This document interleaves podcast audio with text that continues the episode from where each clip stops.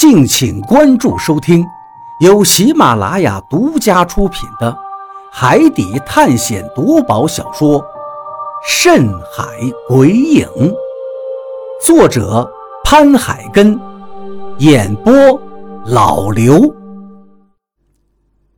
第九十四章，明石。小鱼，你怎么了？因为见我受到极大的惊吓，一屁股跌坐到了地上，身后的何洛也被吓得不轻，连忙问道：“我坐在地上，急急地往后退爬了几步，回过头看了一眼众人，见大家都是一脸惊慌地看着我，显然他们都想知道我到底看到了什么。不过此时我并没有心思立刻告诉他们我看到了什么。”我忍住心中的惊恐，慢慢再次举起手电，对着那石头棺材照去。在手电的光亮下，石棺还是跟之前一样的黑，但是那个和我长得一模一样的鬼脸却又消失不见了。怎么又没了呢？难道是我刚才看花眼了？我皱着眉头疑惑起来。就在我百思不解之时，我竟又看到那个鬼脸在手电的强光下慢慢的浮现了出来。这一次，我的心里已经提前做好了准备，所以并没有那样失态。我强压住心中的恐惧，不断的告诫自己：不要怕，不要怕，要镇定。我一定要弄清楚这石头的古怪。也许这只是我的影子，也许这块石壁。有同镜子一样的功能，我心里默默地对自己说着，然后深吸一口气，再重新睁开眼睛，打算仔细看看那块石壁上的鬼脸到底是不是自己的影子。于是，我准备对着那块石壁做个微笑的表情来验证一下。可是，就在我即将做出微笑表情的时候，对面那块石壁上的鬼脸却先我一步，做出了一个微笑的鬼脸。我心头又是一惊。就在这时，石壁上的鬼脸也笑意一冷，转变成了一张惊骇的嘴脸。这一下真把我吓到了，一个机灵，手电也扔到了地上。我已经坚持不住了，立刻反身跑了回来，对大家说道。真有一张鬼脸，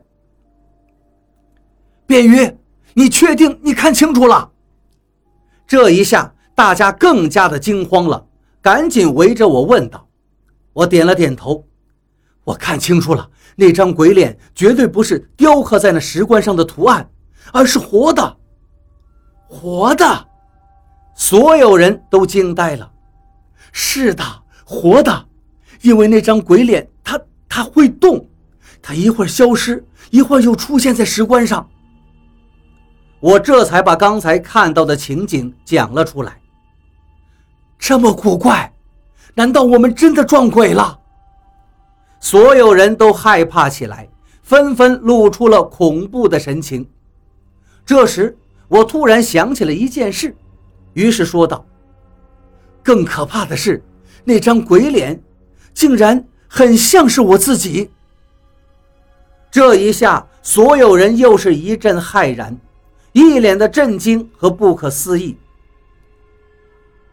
是，那石棺上现出的那张鬼脸，跟我自己很相似，我觉得就像是在照镜子一样。这时，一旁的雷森也赶紧说道：“对，便鱼说的没错，我也是走得近的时候看到石棺上冒出一张脸。”不走进去仔细看是看不到的。一旁的何洛皱着眉头说道：“会不会是因为那个石棺太光滑了，映射出了你们自己的影子？”我摇了摇头，苦笑道：“不，绝对不是我自己的影子。”那你为什么这么肯定？”张广川质疑道。我咽了一口口水道。因为那个影子，它虽然像我，但是它会自己动。啊！大家都瞪大了眼睛。你的意思说，你没动，但是那个很像你的鬼脸却在自己动？是啊，所以我敢肯定，那并不是我的影子。我点了点头。这一下，大家全都傻眼了。何洛也是一脸的凝重。这么说的话，这太诡异了。现在怎么办？还要开棺吗？有个人担心地问道。比利却说道：“要的，肯定要想办法打开棺材看看。”话虽如此，但比利却也不敢走过去，只是远远地跟我们一起盯着那口石棺，一时束手无策。大家都不敢说话了，气氛显得十分安静，现场是一片死寂。过了一会儿，何洛说道：“我过去看看。”见何洛要过去，我连忙说道：“我跟你一起。”我们两个人再次朝石棺走过去，一到石棺近前，拿手电一照，鬼脸就又再次浮现出来，而这一次。冒出来的鬼脸已经不再是一个，而是两个。一张鬼脸跟我的样子极为相似，另一张则跟何洛很相似。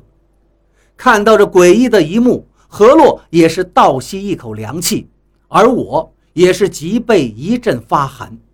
不过，因为里面的鬼脸并没有飞出来，所以多看了两次，心里倒是有了一定的承受力。并没有被直接吓倒，何洛真的胆子挺大。他虽然也被石棺上的鬼脸吓了一跳，但是很快就缓过神来。他竟然伸出手朝那个鬼脸挥了挥手，好像是在跟鬼脸打招呼。就在他刚举起手的时候，石棺上的那张像他一样的鬼脸却早他一步向我们挥了挥手。这一下。我又感到头皮都发麻了，心说这真的是见鬼了。哪知道何洛不但没有害怕，还伸手去摸了摸石棺。摸完之后，他似乎是松了一口气，将手电一关，然后拉住我笑了笑。见他竟然面带微笑，我就很好奇地问道：“到底是怎么回事呀？”何洛扭脸，轻松地指着石棺说道：“不要紧了，这根本就不是鬼脸，也不是我们的影子，而是我们自己的魂。”什么？我们自己的魂？对于这个结果，我真的很诧异。我们自己的魂魄怎么会出现在石棺里？这不是扯淡吗？何洛显然看出了我的疑惑，直接说道。我没有开玩笑，那个鬼魂的确就是我们自己的魂魄，而这一切都是因为这口棺材的原因。如果我没猜错的话，这口石棺是由一种叫做明石的石头打制的。明石，大家一听都懵掉了，于是都急切地问道：“什么是明石？”明石嘛，据说是一种只有阴间才有的石头。相传，在阴间黄泉就有一座山，叫做阴山。那阴山上的岩石就是明石。何洛向大家说道。一旁的比利一听，问道：“阴山是什么山？”张广川解释道：“阴山嘛，《西游记》里就写过，阴山是在黄泉，是一座纯阴无阳之山。小说《西游记》描述此山背后。”就是十八层地狱。原著当中写道：“形多凸凹，势更崎岖，峻如蜀岭，高似庐岩，非阳世之名山，实阴司之险地。荆棘丛丛，藏鬼怪；石崖林林，隐邪魔。耳畔不闻兽鸟噪，眼前唯见鬼妖行。阴风飒飒。”黑雾漫漫，阴风飒飒，是神兵口内少来烟；黑雾漫漫，是鬼祟暗中喷出气。一望高低无景色，相看左右尽昌王。那里山也有，峰也有，岭也有，洞也有，涧也有，只是山不生草，峰不插天，岭不行客，洞不纳云，涧不流水。岸前皆魍魉，岭下进神魔，洞中收野鬼，涧底引邪魂。山前山后，牛头马面乱喧呼，半掩半藏，恶鬼穷魂十对气。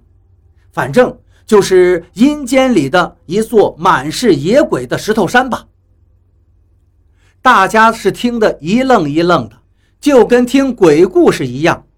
何洛笑了笑，说道：“是的，张广川说的没错，那就是传说中的阴山。阴山上的石头叫明石。”是纯阴无阳之石，这种明石有一个很重要的特点，就是有锁魂的功能。锁魂，听到这个词儿，大家都皱起了眉头。何洛接着说道：“明石的锁魂，就是说，当你用眼睛看明石时，冥石就会将你的魂魄在你不知不觉中勾出体外，然后浮现在冥石上。”起初，冥石上浮现的影子会随着你的想法而变换表情。如果你不及时闭上眼睛的话，那么冥石上的影子就会慢慢的凝固。当那影子的表情不再变换时，也就是你被冥石锁魂时。也正因为这样，所以当我一猜出眼前的石棺有可能是明石打制之时，我就立刻把手电关掉了。否则。魂魄就有可能被锁在这石棺里了。